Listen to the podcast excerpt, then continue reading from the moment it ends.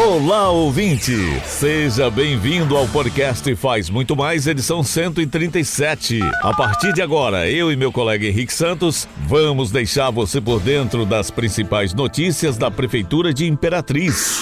Sextou, hein, Lauri? E vamos começar falando sobre mais atividades alusivas à Semana da Criança. Notícia, informação, os corredores do Socorrinho ganharam um colorido diferente: balões, adesivos, painel e palhaços dão o tom mais alegre e festivo ao ambiente. Esses elementos mudaram a rotina do hospital nos últimos dias, amenizando o estresse da internação. E é mais uma proposta da Semana da Criança que iniciou dia 4 e segue até 14 de outubro. A ação levou brincadeiras, entrega de brinquedo nas enfermarias, sessão de cinema, atividades lúdicas na brinquedoteca biblioteca do hospital, dentre outras. Estamos em um momento festivo, mas não somente isso. Nos propusemos a realizar esses dias recreativos, mas também entregar ações para a comunidade. Já entregamos a UTI com um espaço moderno para atender as crianças de forma mais digna e humanizada. Vamos fazer o mutirão de cirurgias dia 14. Estamos trabalhando ainda para ofertarmos os serviços de, de cardiopediatria,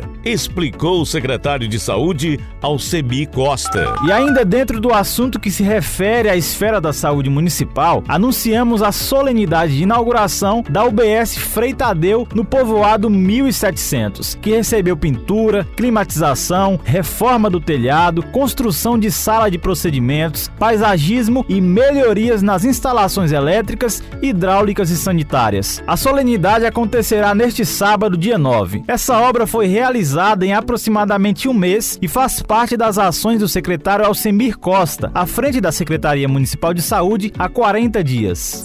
Alcemir ressalta que esta reforma era um desejo antigo da comunidade, em face do longo período que deixou de receber melhorias e que as novas instalações irão proporcionar aos moradores atendimento mais digno e confortável, atendendo assim a proposta da gestão Assis Ramos em acolher melhor os munícipes nos órgãos públicos da prefeitura. Desde que foi construída há 17 anos, esta UBS nunca havia sido reformada. Sabíamos do anseio dos moradores e por isso tornamos a iniciativa para oferecer um atendimento de saúde no espaço mais apropriado. E é nosso compromisso, meu e do prefeito Assis Ramos, melhorar ainda mais a qualidade de vida da população da zona rural, afirmou o secretário. E atenção para esta nota de esclarecimento. A obra da adutora da rede de água da Caema, que tem como finalidade fazer a distribuição de água nos bairros Vilinha e Parque Alvorada, foi embargada pela prefeitura para que a Caema apresente a documentação necessária para a sua execução. Se está tudo certo, qual a dificuldade dos seus representantes em encaminharem esses documentos? Para citar como exemplo, até o governo federal para executar a obra da duplicação apresentou e retirou suas licenças. Então, por que a CAEMA não tem essa obrigação? Tendo em vista os vários acidentes e transtornos que foram ocasionados na execução da referida obra. Sendo assim, torna-se necessário o cumprimento dessas obrigações por parte da CAEMA. Basta apenas a empresa fazer isso. Zigomar Filho, secretário municipal de Infraestrutura.